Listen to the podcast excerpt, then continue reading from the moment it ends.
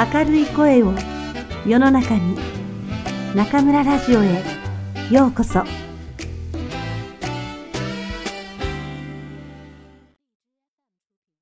あ、今年のスイカは美味しいね。本当ですね。甘くてみずみずしいですね。今日で連続3日のスイカ三昧。これぞ夏の幸せだよ。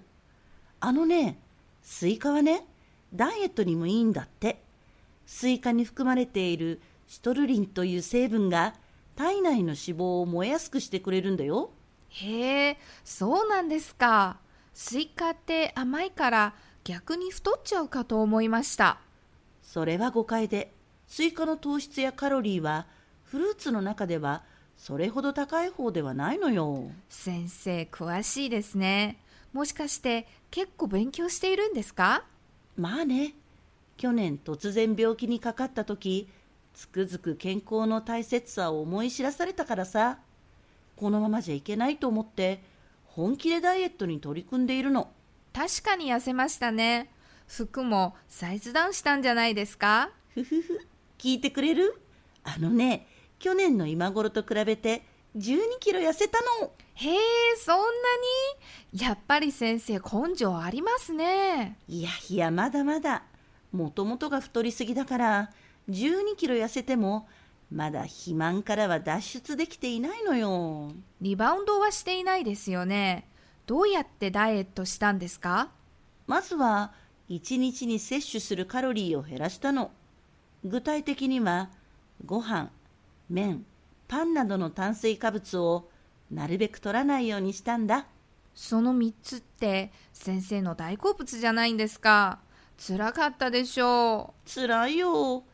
大好物のカレーライスも、丼物も、ラーメンも、全部我慢だからね。でもね、最近はダイエット食品が手軽に手に入るから、楽しみながらいろいろ試したよ。う。何かおすすめってありますか？糸こんにゃくで作った麺は結構美味しいよ。冷やし中華みたいにタレとあえて食べるから、これからの季節にぴったりだよ。タレを工夫すれば、中華風にも和風にも洋風にもアレンジできるの。ああ、美味しそうですね。主食を変えれば体重は落ちるんですか？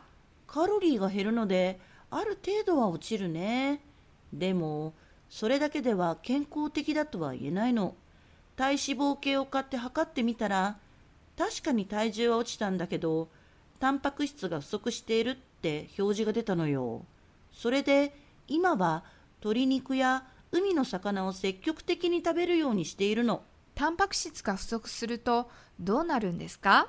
簡単に言うと免疫力が下がって疲れやすくなったり筋力が低下するんだよねそうなると風邪もひきやすくなっちゃうし運動しても効果が出にくいのだから今日も卵とサバを食べてプロテインも飲んできたよ。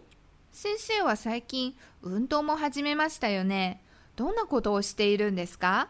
長い間何もしなかったのにいきなり運動を始めると体に毒だから。まず1月から1日8000歩以上歩いて地下鉄に乗るときはエスカレーターを使わずに階段で上り下りするようにしたの。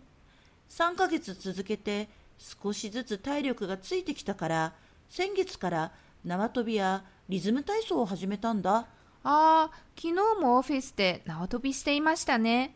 よく続きますね。今の縄跳びは紐がついていないからどこでもできるのよ。それに縄跳びとアプリが連動して記録してくれるから本当に便利だよ。くんくんも始めてみたら？私も普段全然運動していないから何かやらないといけないなと思っていたところです。スマホがあればいつでもどこでも自分に合った運動ができるから何か一つ試してみようよ。一週間頑張ったらその後も続けてやっていけると思うよ。そうですね。何事も千里の道も一歩からですね。実はね、私、前から痩せたかったけど、自分は痩せられないとずっと思ってたんだよ。食いしん坊の先生がまさか半年もダイエットを続けるなんてね。それに本当に毎日運動しているんだからびっくりですよ。私だって自分が毎日運動するなんて想像もつかなかったよ。でも、このままじゃ本当にダメになるって危機感を感じたことでスイッチが入ったんだ。今更だけど、頑張ればなんとかなるものだなって実感したよ。自分もそうですけど、頭ではやらなければいけないって分かっていても、危機感としては感じていないから、スイッチが見つからないんでしょうね。